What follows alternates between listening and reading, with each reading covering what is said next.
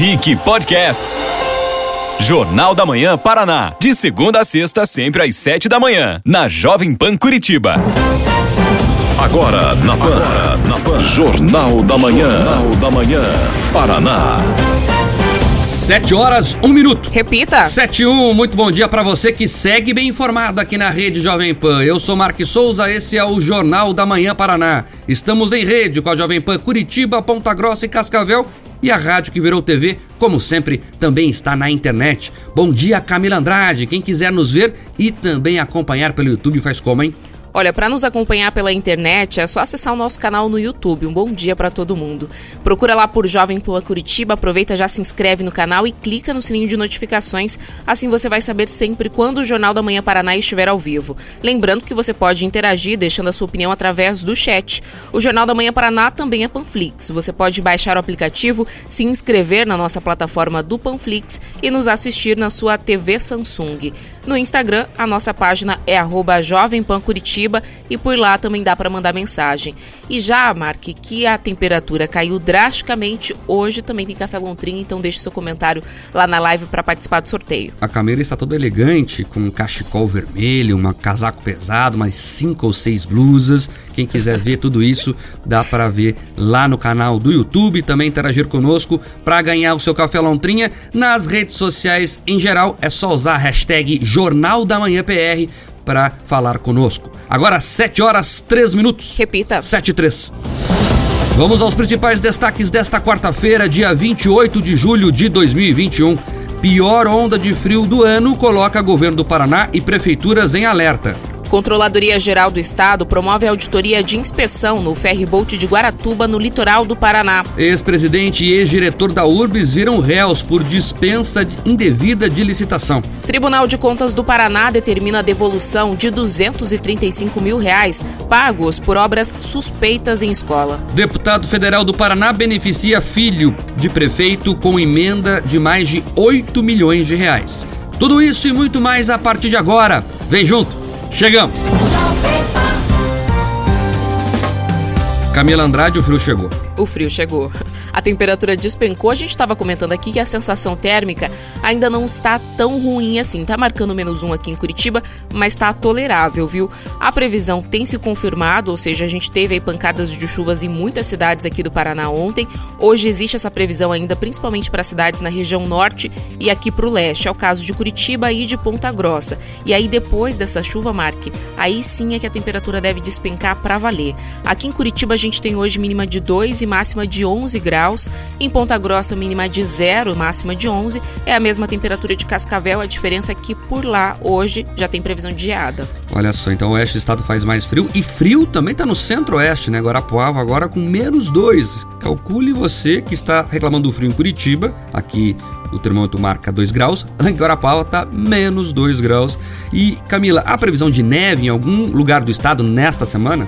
Sim, existe sempre essa previsão quando a gente tem uma massa de ar polar ou um frio muito intenso na região sul aqui do estado. Então, por exemplo, Palmas é uma cidade candidata a ter neve. Não está confirmado, mas existe essa condição favorável, né, que pode resultar em neve lá para quem mora na região sul do estado. Prepare seu casaco que a semana vai ser triste para quem acorda cedo, hein? Agora 7:05. Repita. 7:05. E vamos começar o programa com um assunto que deve demo, de, dominar essa semana aqui no estado: o frio. Nessa terça-feira, o governo reforçou o compromisso de atender a população durante a massa de ar polar que está atingindo o Paraná. Em um encontro virtual, representantes de associações regionais de municípios e do governo do Paraná discutiram a adoção de medidas preventivas contra a onda de frio que chegou ao estado ontem. Os dados do CIMEPAR apontam para a possibilidade de registro de temperaturas mínimas entre menos 1 e menos 5 graus nas regiões Sudoeste, Sul e também nos Campos Gerais, entre hoje e os próximos dias. Para o Norte, Oeste e a região metropolitana de Curitiba, a previsão é de mínimas oscilando entre 0 e menos 3 graus. Também são esperadas geadas fortes e generalizadas em todo o estado. Na reunião, o coordenador estadual da Defesa Civil, Coronel Fernando Schuning, condenou exageros que estavam sendo divulgados sobre os possíveis efeitos da massa de ar polar, mas diz que o estado está organizando aí para atender toda a população. Segundo o governador do Paraná, Ratinho Júnior, que participou por videoconferência, o Estado reforçou os canais de atendimento entre o governo e as prefeituras para que haja uma resposta rápida em caso de necessidade. Vamos ouvir. Por enquanto não temos governador, vamos seguir aqui na notícia, Camila. Até porque entre as novas ações ficou estabelecida a abertura de abrigos temporários, né? Isso, e centrais também de informações em rodoviárias, Mark. O primeiro, com capacidade para 50 pessoas, foi erguido nesta terça-feira dentro de um ginásio de esportes e já está à disposição da população de Cascavel, no oeste do estado. No Paraná, o plano de ação foi dividido em nove tópicos: monitoramento e acompanhamento, atendimento à população vulnerável, ajuda humanitária, saúde, agricultura, animais, prevenção de incêndios, comunicação social e atendimento a comunidades tradicionais. Além do acionamento de estruturas de abrigos, estão previstos a distribuição de alimentos quentes, reforço na atuação das secretarias municipais de assistência social e mobilização de igrejas e grupos de voluntários para o atendimento aos moradores de rua. Também como forma de amenizar a dificuldade da população, a Superintendência de Ação Social do Estado vai antecipar a entrega de 40 mil peças arrecadadas dentro da campanha Aquece Paraná. O material começará a ser distribuído hoje com prioridades para as regiões mais frias, como é o caso do Centro-Sul. De acordo com o CIMEPAR, a onda de frio vai seguir intensa até a sexta-feira. É isso, até sexta-feira muito frio no estado então e o governo se preparando aí para atender essa população. O frio muito forte realmente tanto que essa medida especial foi tomada para que ninguém fique pelo caminho. É importante também reforçar que o Provopar tem uma campanha, inclusive com o apoio aqui do Grupo RIC, de arrecadação de agasalhos, cobertores. Você que tem algo sobrando na sua casa, não esqueça de quem precisa também nesse inverno rigoroso que o Paraná enfrenta e nesses dias mais frios do, dessa semana. Agora 7 e 8. Repita. 7 e 8, pauta 2. A Controladoria Geral do Estado questionou o Departamento de Estradas e Rodagem do Paraná sobre os problemas registrados no transporte marítimo de veículos e passageiros na Baía de Guaratuba, no litoral do estado. O órgão de fiscalização abriu uma auditoria de inspeção para apurar uma série de acontecimentos nas últimas semanas, entre elas problemas mecânicos que deixou uma balsa à deriva na Bahia, a interdição de embarcações pela Capitania dos Portos do Paranaguá, de Paraná, do Paraná, aliás, e também a decretação de calamidade pública pela Prefeitura de Guaratuba devido às filas do ferryboat e também transtornos ocasionados pelo serviço. De acordo com o órgão, desde abril, quando a empresa BR Travessias assumiu o transporte transporte entre Matinhos e Guaratuba, mais de 200 reclamações do serviço chegaram através da Ouvidoria Geral do Estado. No mesmo período, o DER também já emitiu mais de 10 autos de infração contra a concessionária, a maioria por atrasos na travessia. Segundo o controlador geral Raul Siqueira, o que está em curso é um processo de auditoria e inspeção. Na auditoria, o órgão verifica quais itens não foram cumpridos no contrato e notifica o DR para que tome providências. Caso não sejam cumpridas as cláusulas contratuais, aí sim é possível abrir um processo administrativo autônomo de responsabilização, o que pode suspender o contrato entre o governo do estado e a BR Travessias. A gente também tem aqui outras informações, olha, ainda do decreto, além né, do decreto de calamidade pública por causa da situação, o prefeito de Guaratuba, Nelson Justus Dudem, diz que a situação melhorou depois da requisição administrativa de balsas da antiga empresa que administra o serviço. Já a empresa BR Travessias não se manifestou sobre o assunto. Ao longo do mês de julho, a empresa afirmou que aguardava a chegada de uma nova balsa que operava no norte do Brasil para melhorar o serviço. Olha, essa situação é uma vergonha. O Paraná tem esse problema histórico que é o ferryboat lá na Baía de Guaratuba. Aí fizeram uma nova licitação para resolver as coisas e colocaram no lombo do povo um preço maior. Eu lembro aqui que a nova tarifa ficou 20% mais cara. O pessoal pagava cerca de 5 reais, agora está pagando quase 9, 8,90. E a promessa é, não, vai pagar mais caro, mas não vai ter fila e vai resolver o problema. Piorou piorou. Por quê? Porque fizeram uma licitação que não resolveu o problema. Ah, a culpa não é do governo, é de quem? Quem fez a licitação que não funcionou? Então é por isso, é por isso que a gente sempre cobra aqui que a licitação da Balsa Guaratuba é muito menor do que a do pedágio, obviamente. Mas olha o problemão que ela causou. Isso tem que servir de alerta para as licitações de infraestrutura no estado e no país. Não dá para fazer algo mal feito, algo mal pensado, porque acontece isso. Guaratuba, que é um município importante do estado, está praticamente inacessível pelo Paraná. Ou você vai para Santa Catarina ou você não chega na cidade que é do Paraná. É uma vergonha para o estado isso. É uma vergonha para o Paraná isso. Não conseguir dar acesso a um de seus municípios. Dependemos de Santa Catarina. Não é à toa que o prefeito lá está correto em decretar estado de calamidade. Ele não consegue falar com o estado dele. Não consegue ter uma, uma acesso, uma via direta ao estado dele. Olha, uma vergonha. Uma vergonha. Agora vamos cancelar o contrato. Até quando? Ah, porque vamos estudar. Que estudar? As pessoas estão sem ter como acessar o próprio estado. É emergencial. O prefeito já decretou até calamidade pública. Tem que romper de uma vez e resolver o problema. Ah, vai vir uma balsa do norte do Brasil. Que boa solução. Vai lembrar quanto tempo para chegar aqui? Olha, vergonhosa vergonhosa e mostra a falta de compromisso de muita gente ali que tem que resolver o problema e tá esperando o quê? Tá esperando a medida judicial, tá esperando alguma coisa acontecer porque podia resolver e não resolve. Vamos acompanhar esse caso de perto, problema histórico que só piorou, que só piorou e as pessoas lá estão ficando na fila quando conseguem entrar na fila, Camila, que às vezes nem na fila conseguem ficar porque o serviço só para, simplesmente para. 7 e 13. Repita. 7 horas e 13 minutos, pauta número 3. A Justiça do Paraná aceitou uma denúncia contra um ex-presidente e um ex-diretor da URBS, a empresa que administra o transporte coletivo na capital. O crime foi dispensa indevida de licitação. A denúncia foi oferecida pelo Ministério Público do Paraná através do núcleo do Grupo de Atuação Especial de Combate ao Crime Organizado, o GAECO. Entre os denunciados estão Marcos Isfer, ex-presidente da URBS, e Fernando Chignoni, ex-diretor municipal de transportes da empresa, responsável pela gestão do transporte coletivo da capital. Os dois trabalharam na gestão do ex-prefeito de Curitiba, Beto Richa, do PSDB. Segundo a denúncia, aceita pelo juiz José Orlando Cerqueira Bremer, da Quarta Vara Criminal de Curitiba, a empresa Dataprom, contratada para desenvolver, implantar e manter o sistema eletrônico de bilhetagem do transporte público de Curitiba, foi escolhida à margem da realização do devido procedimento licitatório. Para viabilizar a contratação, a URBS, na época, usou um contrato que o Instituto Curitiba de Informática mantinha com a empresa.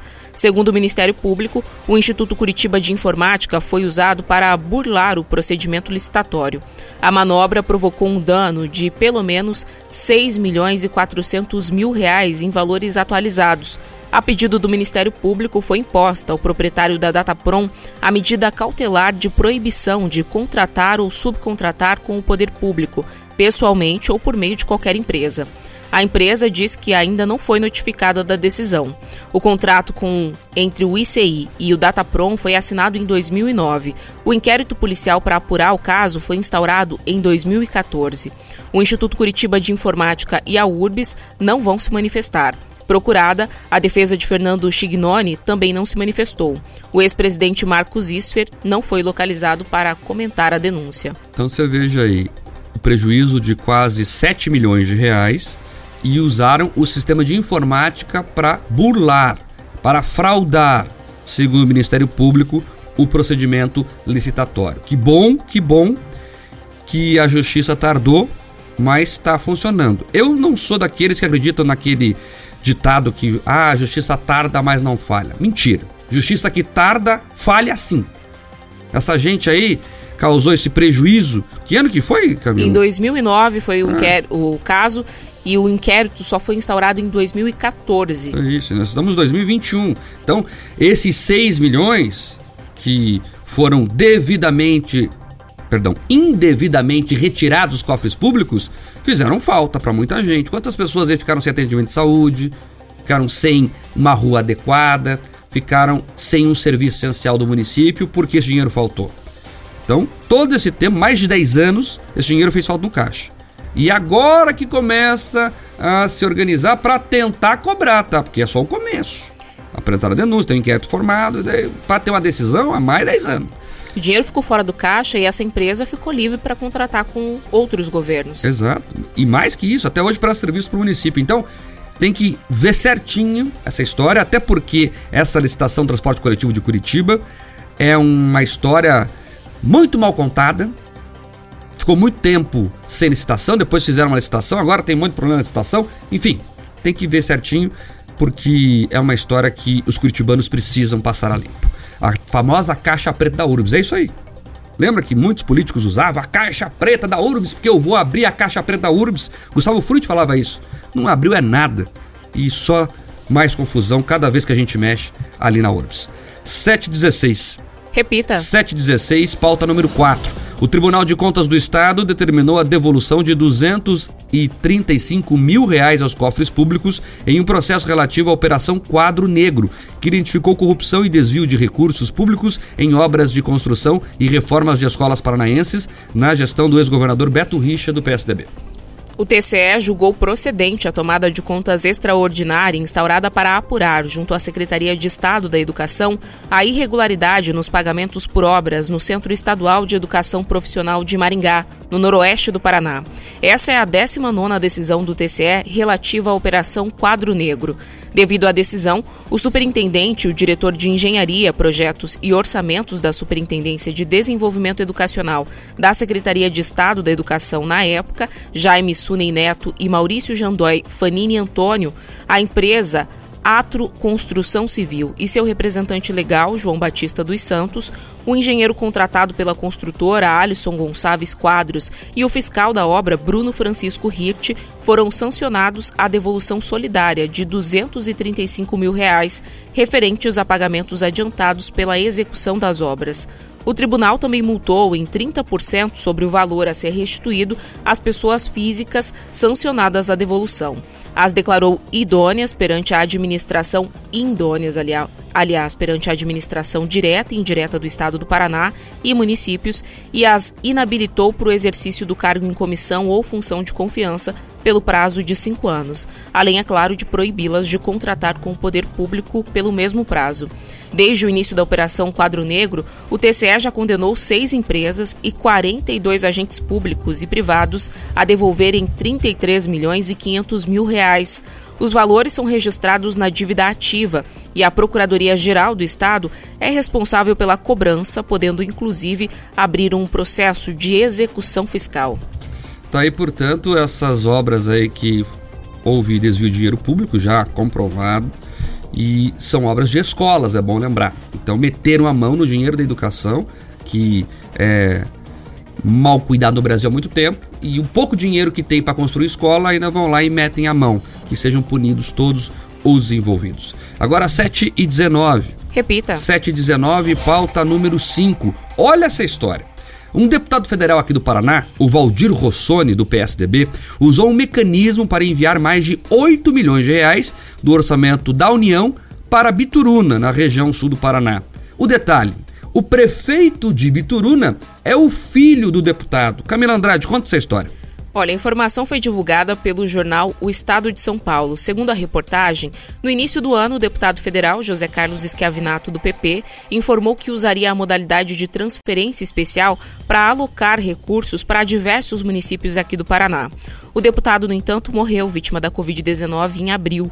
O suplente, deputado Valdir Rossoni, assumiu o mandato e colocou todo o valor na prefeitura do filho, Rodrigo Rossoni, também do PSDB. Procurado pelo jornal, Rossoni alegou que fez a distribuição dentro do que achava necessário criado a, no atual governo, a chamada emenda em cheque branco, permite aos parlamentares enviar dinheiro público de suas emendas individuais para bases eleitorais sem um objetivo definido e livre de fiscalização federal. Enquanto emendas com destinação específica demoram de um ano a um ano e meio para serem pagas, na modalidade de transferência especial, o dinheiro cai na conta da prefeitura em cerca de 60 dias, sem passar pelo crivo dos órgãos de controle. A modalidade também foi usada pela deputada Clarissa Garotinho do PL, que enviou 4 milhões e 500 mil reais para Campos dos Goitacazes, no Rio de Janeiro, onde o irmão, Valdir Vladimir Garotinho, é o prefeito. Autora da PEC que criou o mecanismo, a deputada federal do Paraná, Gleise Hoffmann, do PT, afirmou que a fiscalização caberá aos órgãos locais sem prejuízo a eventuais apurações do Tribunal de Contas da União. De acordo com ela, a transferência direta garante rapidez para projetos desenvolvidos pelas prefeituras. Abre aspas. Chamar essas emendas de cheques em branco é o mesmo que chamar o Fundo de Participação dos Municípios e dos Estados a se de cheque em branco, disse ao Estadão, fecha aspas. É cheque em branco sim, dona Gleisi Hoffmann. Cheque em branco que a senhora ajudou a criar. É cheque em branco sim. Você manda 8 milhões e o prefeito não precisa explicar como vai gastar para quem tá mandando dinheiro. Entra 8 milhões no caixa e ele gasta como quiser. O que, que é isso, não é cheque em branco? Tudo conversa para boi dormir, o que a Gleisi Hoffmann disse. Agora, esse caso do Rossoni é estarrecedor. Você veja que eles não têm nenhuma vergonha de fazer esses esquemas. Bituruna é uma cidade de 17 mil habitantes. O orçamento global da cidade é de 82 milhões. O pai do prefeito, que é deputado federal, mandou 8. Ou seja, 10% do orçamento do município em uma emenda. E as outras cidades? Esse dinheiro tem que ser melhor dividido? É coincidência que a cidade do filho deputado seja tão reconhecida assim perante os outros municípios? Olha, então isso só mostra que os políticos não têm compromisso nenhum com a população, apenas com os próprios esquemas. Até porque a Clarissa Garotinho, sobrenome famoso, né, nas corrupções Brasil afora, fez a mesma coisa e mandou lá dinheiro extra pro irmão. Então, é prática comum do Congresso Nacional fazer esse tipo de coisa. Essas emendas aí que os deputados gostam de liberar para os seus correligionários ou para os seus parentes, como nesses dois casos, são as famosas emendas que eles cobram para cobrar para votar a favor do governo. Esse é o toma lá da cá. Agora entendeu porque eles ficam cobrando do governo do presidente Bolsonaro emendas para votar a favor? Para mandar pro filho, pro irmão. É esse rolo aí. É esse rolo aí. Vergonhosa a situação. Vergonhosa a situação. E a gente fica aqui pagando a conta com cara de bobo, como sempre. O que só pro povo, pague a conta aí, enquanto eu dou dinheiro pro meu filho, eu dou dinheiro pro meu irmão e tá tudo certo.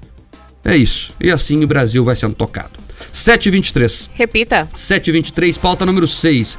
A deputada federal aqui do Paraná, Luísa Canziani, do PTB, entrou com uma ação no Tribunal Superior Eleitoral para deixar o partido sem perder o mandato. Alvo de ataques do presidente da sigla, Roberto Jefferson, a deputada afirma sofrer perseguição e discriminação pessoal. A ação é assinada por sua defesa e também pela deputada Margarete Coelho, do PP, e será relatada pelo ministro Edson Fachin. Na ação, a deputada menciona que a postura extravagante de Jefferson levou uma debandada de lideranças do PTB em todo o Brasil, inclusive de seu pai, o ex-deputado Alex Canziani, atualmente secretário de governo da Prefeitura de Londrina, no norte aqui do Paraná. Deputado pelo partido de 1999 a 2018, ele deixou a presidência estadual do partido após intervenção de Jefferson. Eles ainda não decidiram para qual legenda vão, mas receberam convites do PP e também do PSD. Abre aspas. O PTB mudou de símbolo, de estatuto e de slogan. Passou a radicalizar posições políticas e ideológicas. Expurgou, expurgou de seus quadros lideranças históricas, interveio em diretórios, nomeou novas lideranças, algumas recém-filiadas, como no caso paranaense, fecha aspas, diz um trecho da ação. Entre as mudanças feitas por Roberto Jefferson, mencionação, o PTB alterou também as cores, antes vermelho e preto e hoje verde e amarelo. O novo estatuto excluiu o termo democratização da propriedade rural e a carta testamento do patrono do partido, Getúlio Vargas, foi excluída dos símbolos do partido. O presidente do PTB anunciou a expulsão de, Lu de Luísa Canziani em suas redes sociais após acusá-la de gravar uma reunião do Ministério da Educação. No episódio, ela foi chamada de traíra. Ela também se tornou alvo de ataques do deputado Eduardo Bolsonaro, do PSL, devido a divergências no relatório do projeto de lei do homeschooling, que regulamenta o ensino domiciliar. É isso, preocupação zero com ideologia nessa discussão aí, você viu? Ah, porque a cor mudou, porque ele me xingou na rede social. É picuinha, picuinha. Sabe aquela coisa de quinta série? É isso. E a moça não quer perder o cargo, porque se expulsa for do partido, ela pode perder o cargo. A preocupação é com o cargo dela, não é com ideologia, não é com a discussão maior do país, não é nada. É só uma disputa política interna menor. Agora às 7h26. Repita. 7h26, pauta 7. O Paraná aderiu ao Programa Nacional de Prevenção à Corrupção, coordenado pelo Tribunal de Contas da União e pela Controladoria Geral da União. Executado pela Rede de Controle da Gestão Pública, o programa tem o objetivo de reduzir a corrupção nos governos municipais, estaduais e federal. Segundo o governo do Paraná, órgãos estaduais e municipais terão acesso à ferramenta digital e prevenção uma espécie de assessor online e gratuito para prefeitos, presidentes de câmaras municipais, reitores de universidades estaduais e outras instâncias da administração pública. O administrador responde um questionário para um diagnóstico de eventuais fragilidades e o sistema dá uma nota e oferece um plano de ação para que melhorias sejam implementadas. Os resultados são sigilosos e restritos a cada gestor. Segundo o governador em exercício, Darcy Piana, o sistema vai ajudar a garantir uma gestão que seja feita dentro da legalidade. Muitas vezes a gente acha que está fazendo a coisa certa, com boa vontade, com muita preocupação de fazer as coisas certas, mas as leis são complexas e muitas.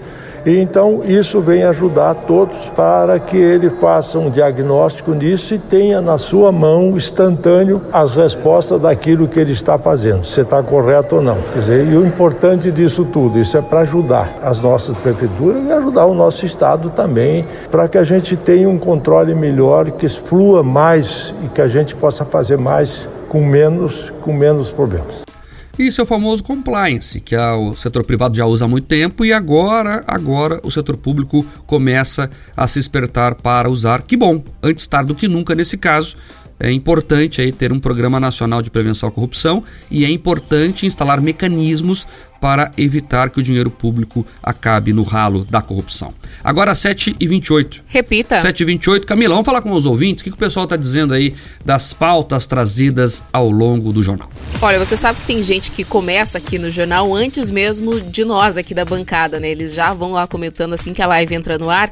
E o primeiro assunto do dia foi o jogo do Brasil com a Arábia Saudita. O Brasil venceu por 3 a 1 Eu confesso que hoje hum. eu passei ali uma massa corrida na cara, já sentado na frente da televisão para poder ir acompanhando o jogo, mas eu saí de casa, tava 1 a 1 Que bom saber então que o Brasil venceu a Arábia Saudita. Luizinho César colocou aqui o resultado, comemorou. O João César Monteiro, que é o super atleticano, aí ele disse: Brasil de Bruxo Guimarães, no Meiuca, ganhou mais uma pelas Olimpíadas, que vem o ouro pro Abner Santos, Bruxo Guimarães e o resto, Pombo deitou hoje. Isso. O Richardson fez gol também, né? Eu acredito que sim, é, eu, eu perdi ali. E sobre o Atlético, o ouvinte falou aí, hoje o Atlético entra em campo pelas oitavas da Copa do Brasil.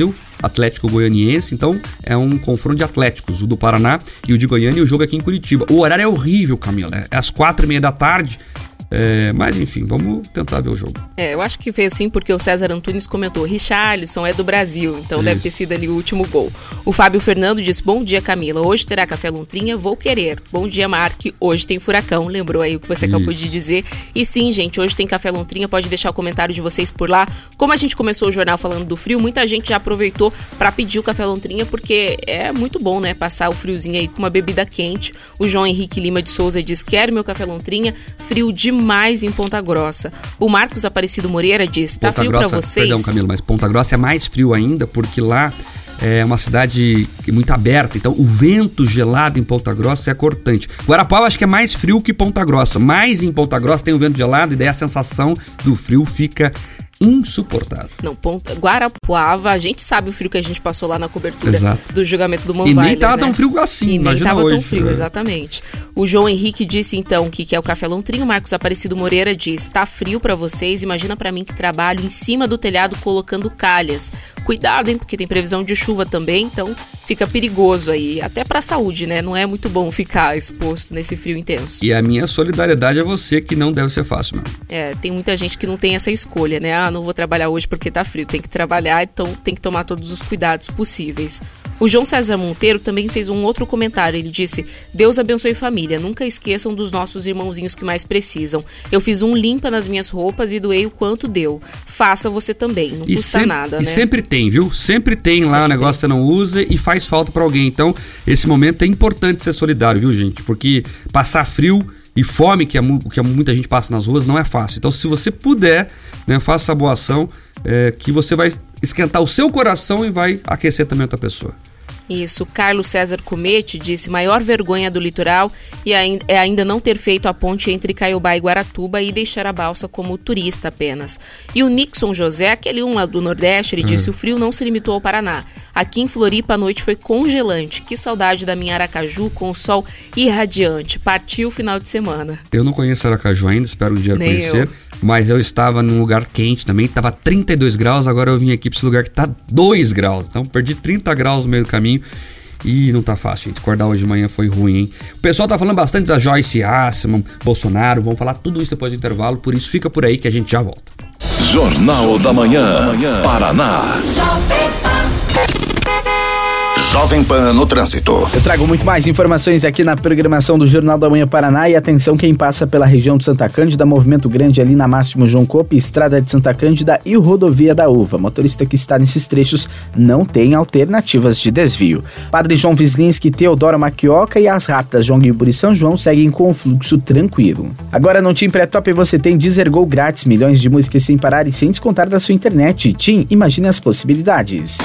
Jovem Pan no Trânsito. Minuto da Indústria. O Senai Paraná está com inscrições abertas para cursos de gestão que garantem versatilidade e múltiplas possibilidades de inserção no mercado de trabalho. São três cursos técnicos em administração, finanças e qualidade, nas modalidades presencial, semipresencial e EAD. Há também oportunidades entre 33 cursos rápidos, voltados para ampliar, complementar ou atualizar competências, com duração a partir de 4 horas. As opções são oferecidas em mais de 40 unidades distribuídas em todo o estado, voltadas para mais de 30 áreas de atuação da indústria. As informações de todos os cursos, bem como as inscrições, podem ser acessadas em senaipr.org.br barra curso certo. Desperte seus sentidos em um dos bairros mais charmosos de Curitiba. Apartamentos a partir de 123 metros quadrados, com localização privilegiada Piemonte Visione, um novo olhar para a Vila Isabel. Acesse piemonteprime.com.br ou ligue 3411 0844. Realização Piemonte Prime. Eu vou poupar de montão e juntar o maior dinheirão. Tá precisando economizar? Então se liga nessa dica. Comece com pouco, mas pense grande. Sonhe alto trabalhe e seja determinado para poupar e conquistar. E lembre-se, poupando no Sicredi, você participa da promoção Poupança Premiada Sicredi e concorre a 2 milhões e meio de reais em prêmios. Confira o regulamento em poupancapremiadasicredi.com.br. Tenha mais opções e flexibilidade de horários com os cursos técnicos do TecPUC, agora também semipresenciais. Escolha o melhor formato e reinvente sua carreira com toda a estrutura da PUC BR e a tradição de quem prepara de verdade. Acesse tecpuc.com.br, confira os cursos e realize. Ei, você que tem os pés ásperos ou ressecados e já tentou de tudo e não teve resultado? O Hidracalo é a solução. Cosmético de alta qualidade com eficácia comprovada e resultado imediato. Acesse nosso site hidracalo.com. Ei, aproveite os últimos dias de férias para curtir o Festival Masterchef Brasil do Beto Carreiro World com um mega desconto. Passaporte por apenas R$ 99,90. É isso mesmo, R$ 99,90. Compre agora por 10 de R$ 9,99 e curta o parque e as 10 estações com comidas, bebidas e sobremesas de diversos países e regiões. Ligue agora 47 3261 2222 ou acesse o site. A hora é agora. Compre e vem.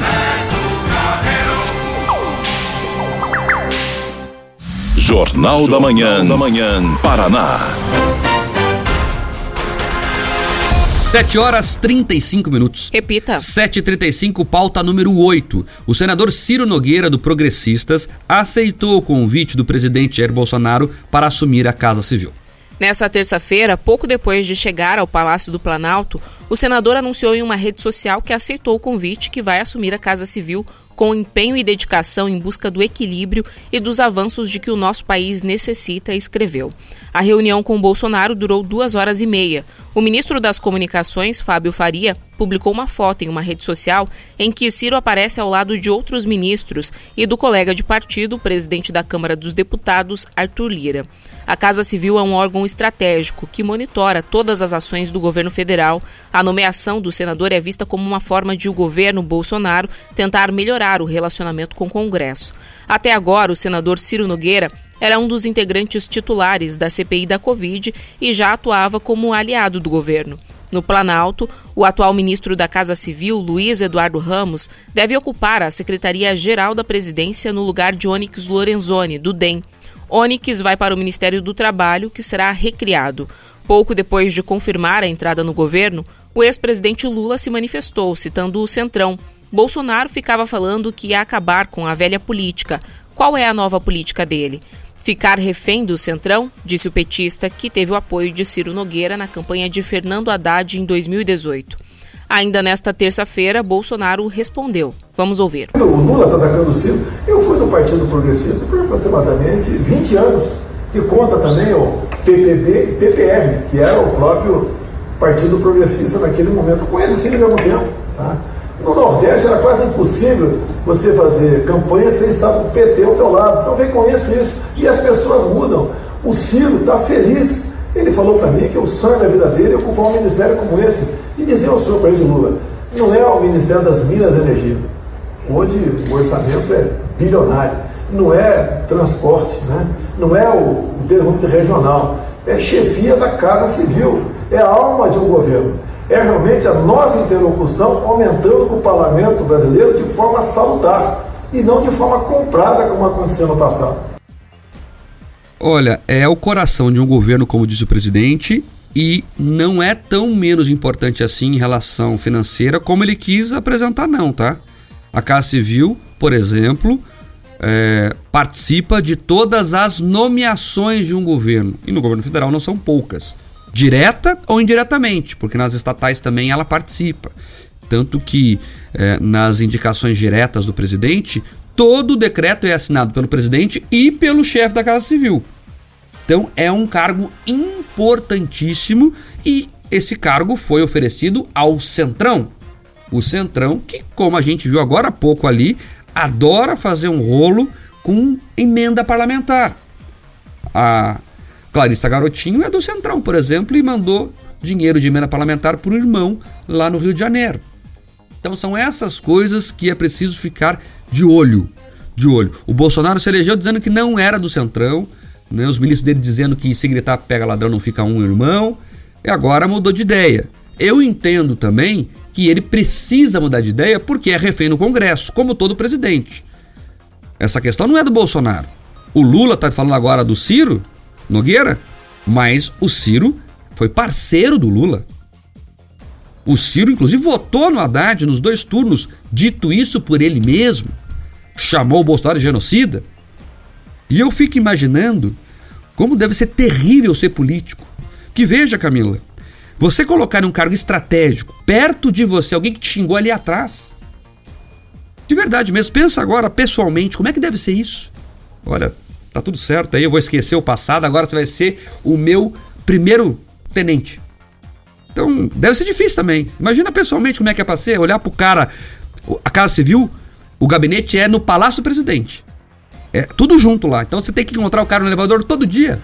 Você me chamou de genocídio atrás, mas tá tudo certo. Então, a política é essa coisa nojenta. Isso é nojento. Não, falou lá atrás, agora tá tudo certo, agora ele se arrependeu. Eu não sei se alguém acredita em arrependimento político. Eu não acredito, mas enfim. Cada um toca o governo que foi eleito da maneira que quiser. É estranho e é perigoso. É perigoso. O Centrão tem as práticas que todos conhecemos. Então o presidente fique de olho para que o Centrão não faça o que sempre fez e o que era denunciado por ele mesmo. Então, essa é a tônica do momento.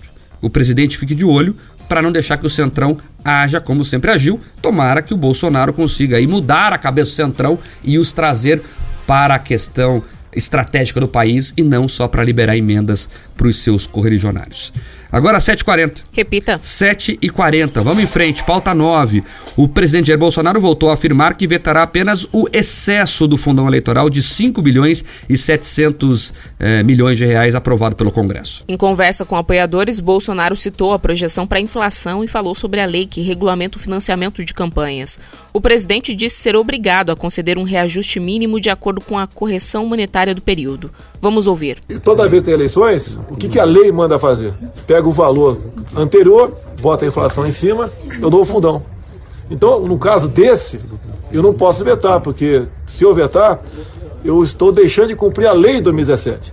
Nesse caso, no fundão, extrapolaram. Então eu posso vetar. Vetar o quê? O excesso.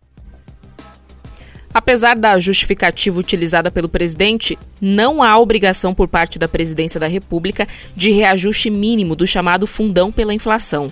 Se Bolsonaro confirmar o veto à regra aprovada na Lei de Diretrizes Orçamentárias, o valor ficará em aberto.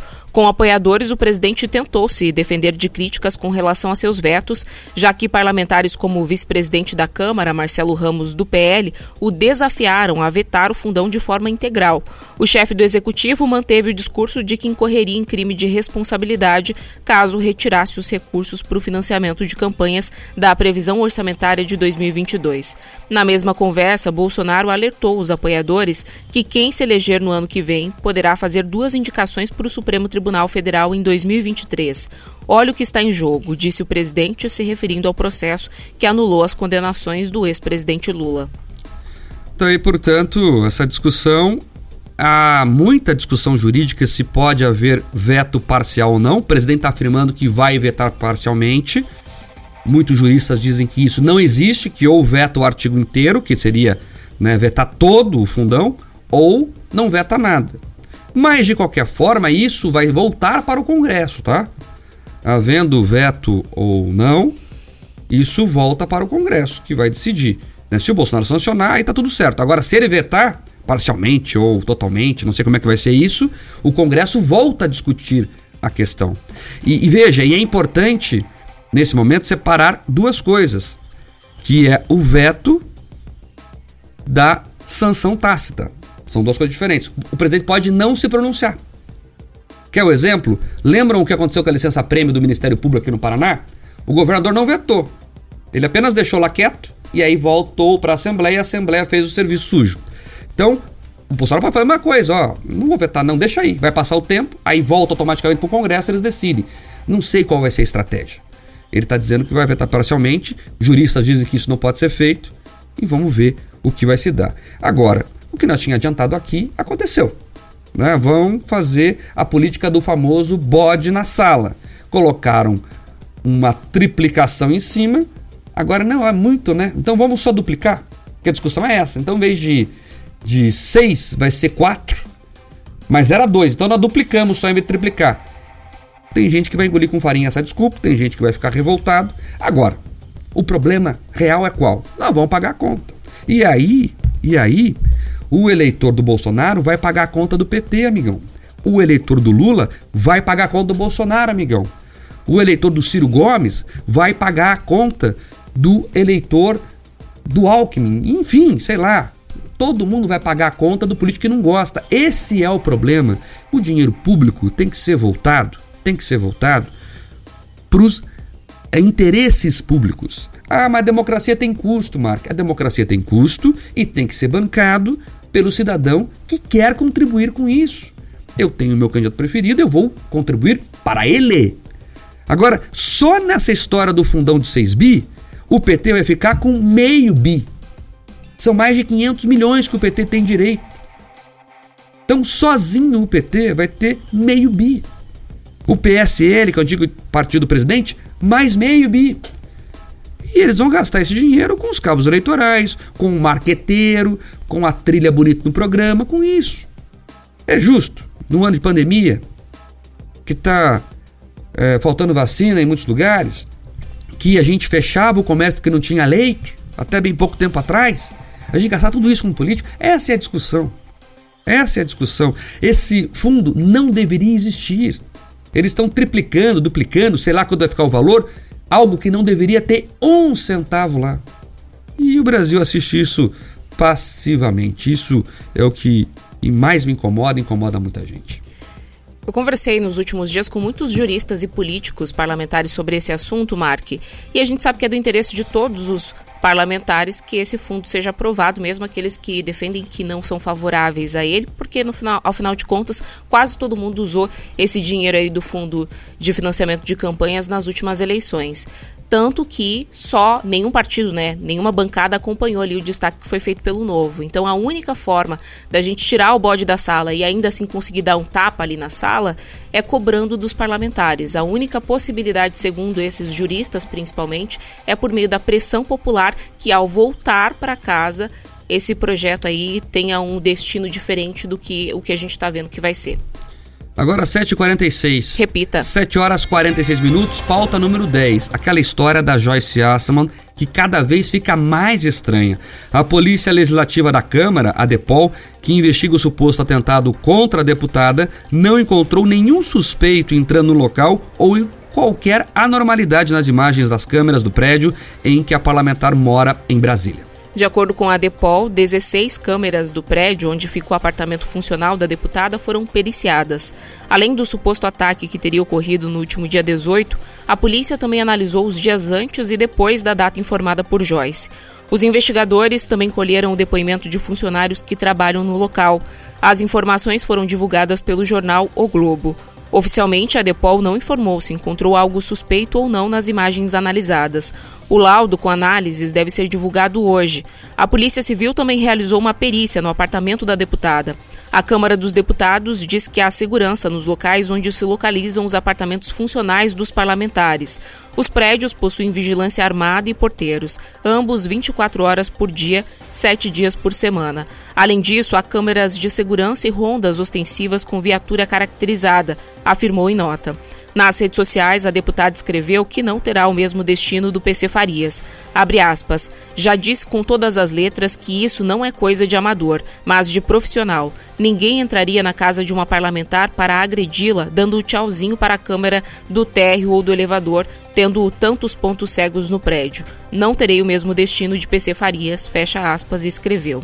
Tesoureiro da campanha de Fernando Collor, à presidência da República, Paulo César Farias, o PC Farias, foi morto em junho de 1996. O corpo dele foi encontrado ao lado do da namorada em Maceió, Alagoas. Embora o inquérito policial tenha apontado homicídio seguido de, de suicídio, há indícios nunca comprovados de que uma terceira pessoa teria estado no quarto onde o casal morreu. Olha, a investigação diz que não, não há nada de errado. A polícia está dizendo isso. Que investigaram as câmeras, fizeram uma perícia minuciosa e não encontraram ninguém entrando. E mais, não encontraram nem ela saindo. Enfim, estranha história e essa comparação com o PC Farias, eu achei estranha, porque veja, então a Joyce fez o mesmo que o PC Farias fez, para relembrar, o PC Farias era tesoureiro, e admitiu, inclusive, muitos crimes. Então a Joyce também cometeu crimes, por que ela está se comparando ao PC Farias? Estou perguntando aqui. E perguntando o que aconteceu também, Joyce. Está muito estranha essa história. E é lamentável a maneira que a senhora está se utilizando dela.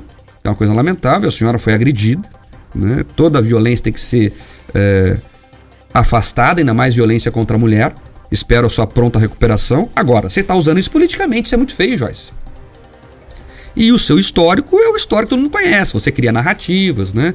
Você estava num barco e pulou de pau depois. Enfim, é muito estranha essa história. O que, que a gente tem que defender? Investigação rigorosa. E a investigação até agora está mostrando que não há nada de errado. Pelo menos não da maneira que a Joyce tenta emplacar que foi vítima de um atentado. E eu me faz lembrar isso, Camila, Ju, ouvintes, uma história da cidade natal da Joyce, que é Ponta Grossa, que me ouve nesse momento. Alô, Ponta Grossa. A Joyce é cria dessa terra. E vocês lembram bem da vereadora famosa, a Ana Maria de Holliben, do PT. Em 2013, salvo engano, 2013. Ela inventou um falso sequestro, Camila. Tinha um rolo lá na disputa da Câmara de Ponta Grossa. O que aconteceu? Ela tinha que votar com um, mas prometeu o voto para outro grupo na disputa da presença da Câmara. Aí, para não ter que votar, ela inventou que foi sequestrada. E aí, não apareceu para votar, falou foi sequestrada. E aí, o que aconteceu? A polícia investigou e descobriu que ela deu o golpe. Ela estava no carro dela, foi lá para onde, não sei o que. Ela inventou o sequestro. Então, lembrei dessa história aqui agora, mas enfim, não tô dizendo que tem relação, não, só, só tô lembrando as coisas. Então é importante a investigação que, nesse caso da Ana Maria de Holliben, vereadora lá de Ponta Grossa, a polícia descobriu que ela forjou um falso sequestro por uma questão política. Então, por isso que a investigação tem que existir. Aliás, esse episódio é muito interessante porque é ali, por exemplo, que se cria no universo político o Aliel Machado, que hoje é deputado federal, atuante lá em Brasília, da região de Ponta Grossa. E é ali que o Aliel Machado, desse falso sequestro eh, da Ana Maria de Holliben, acaba depois assumindo a, a presidência da Câmara de Ponta Grossa, enfim, e acaba indo uh, crescendo no mundo político. Então, por isso que essas histórias, e eu confio na polícia. Vamos ver o que a polícia, o Ministério Público Federal, que vai entrar no caso agora, vai falar disso tudo. Que a história cheira mal, cheira. Primeiro porque teve a violência, o caso está explícito. E agora temos que descobrir o que foi de fato a violência e a Joyce tem que parar de usar isso politicamente, está muito feio para ela e para as mulheres também, que querem uma apuração rigorosa até para saber o que aconteceu de fato. Agora, às 7h51. Repita. 751, pauta 11. O ministro Gilmar Mendes, do Supremo Tribunal Federal, encaminhou para a Procuradoria-Geral da República quatro ações apresentadas à corte contra o ministro da Defesa, o general Walter Braga Neto, por supostas ameaças às eleições de 2022, caso o voto impresso não seja aprovado. O envido é uma medida de praxe. Os pedidos foram protocolados por parlamentares Natália Bonavides, Bom Gás e Paulo Teixeira do PT e pelo deputado Alexandre Frota do PSDB. Todos os pedidos têm como base a informação noticiada pelo jornal O Estado de São Paulo no último dia 22. De acordo com a publicação, Braga Neto enviou o recado por meio de um interlocutor que não teve o nome revelado. A notícia de fato, apresentada pela deputada Natália Bonavides, pede à PGR que abra um inquérito contra o ministro da Defesa para apurar a prática de crimes de responsabilidade. No pedido feito ao STF, a congressista ainda requer que seja oferecida denúncia para a devida responsabilização dos agentes, caso os fatos narrados sejam confirmados. Já a notícia crime apresentada por Gás e Teixeira quer a instauração de um procedimento investigatório criminal para apurar delitos previstos em três artigos da Lei de Segurança Nacional. Para os parlamentares, condutas como as do general, reportada pelo jornal, caracterizam crime contra as instituições democráticas. Alexandre Frota requer a abertura imediata de ação penal contra o ministro da Defesa por crime de responsabilidade.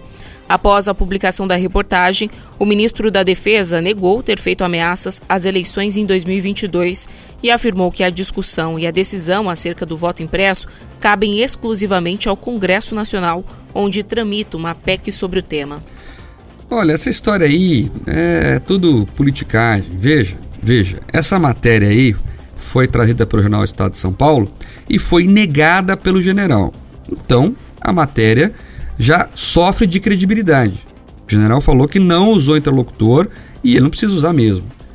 E veja, é baseado numa matéria duvidosa. É duvidosa, no mínimo, para não dizer outra coisa, porque a fonte diz que não falou aquilo.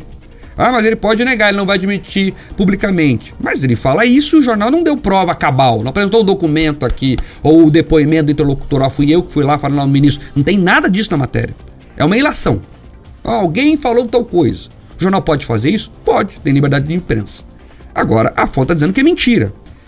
E ah, é importante entender de onde vêm as coisas para dar a variedade que elas merecem. Então, é importante reforçar isso.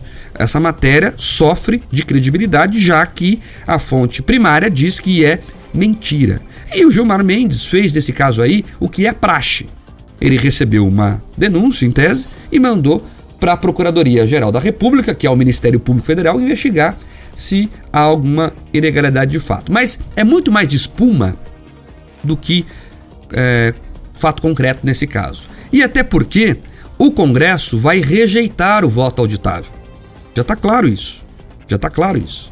Os próprios parlamentares envolvidos diretamente nessa questão dizem que provavelmente os colegas vão rejeitar o voto impresso, porque, segundo eles, o Supremo Tribunal Federal está exercendo uma pressão muito grande para que os deputados e senadores rejeitem essa proposta. Enfim, vamos ver o que vai acontecer. Mas eu reforço aqui que ainda está nas mãos dos parlamentares. Eles podem aprovar o voto auditável, o voto impresso, como queiram, e obrigar o TSE a usar isso. Está nas mãos dos parlamentares. Então é importante cobrá-los, quem defende essa causa, cobrá-los para que votem a favor, e aí o TSE, TSE no caso, vai ser obrigado a utilizar, porque o TSE serve para organizar eleições. Ponto. Essa é a função deles. Quem decide como será tudo é o povo que é representado no Congresso. Juiz serve para cumprir a lei, apenas isso, não para fazê-las. 7h55. Repita. 7 horas e 55 minutos. Vamos para a última pauta do jornal, a número 12. E é uma boa notícia.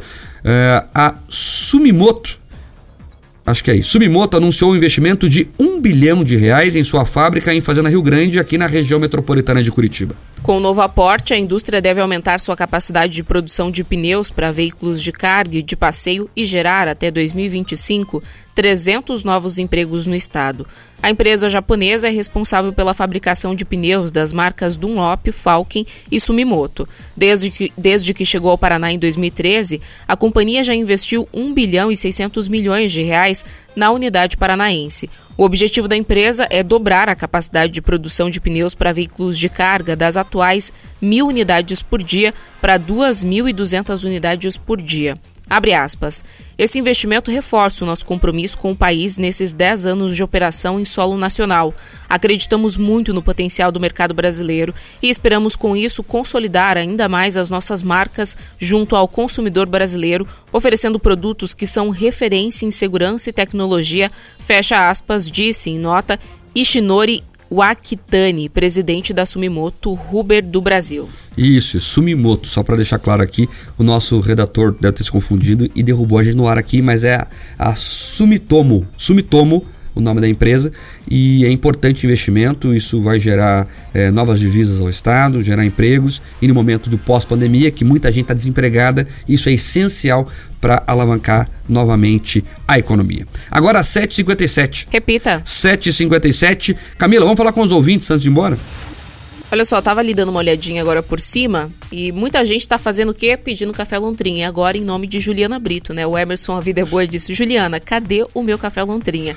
O Agora, João César. Antes de anunciar o Café Lontrinha, nós precisamos de mais like ali, viu, Camila? Porque tá, tá muito legal a audiência da live, tá muito boa, acima da média, mas a gente precisa do like para aumentar ainda mais. Então, assim, então, se não tiver mais like ali, nós não vamos liberar o Café Lontrinha hoje, Camila. Então, nós vamos, ó, temos mais 4, 5 minutos de jornal. Então, Ó, tá subindo, é, tá isso, não, subindo. tem que chegar nos 300 ali, pelo menos, pra gente. Daí a gente libera até dois Café Lontrinha. Mas nós precisamos também da ajuda disso aí, senão não, não dá. Não, a gente não pode reclamar da ajuda deles porque eles estão sempre muito atentos. Hum. Claro que sim. A gente estava ali falando, a Santana É tá disse: frio. será que não é Sumitomo? O pessoal É, tá Sumitomo. atento, eles sabem, eles já deixam ali o comentário, as deixas pra gente. Então, se a gente consegue acompanhar a live, a gente não erra. E assim, Camila, e esse jornal é muito legal pelo seguinte, e é o único jornal do Brasil que faz isso, tá? A gente deixa o chat aberto, o pessoal desce a lenha na gente aqui.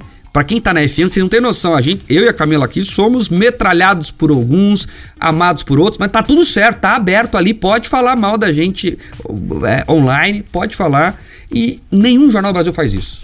Pega lá os outros, mais inclusive os nacionais, ninguém deixa o chat aberto durante o jornal.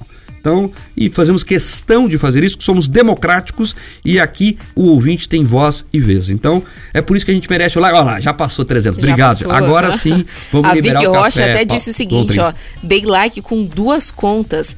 Realmente logou ali em outra conta para deixar aqui o like dela, a participação dela pra, pra gente. Muito obrigada, viu, Vicky? Obrigada a todo mundo aí que atendeu a esse chamado. Hoje, então, tivemos sorteio do kit Café Lontrinha e a vencedora foi a Elian Mara Brandão.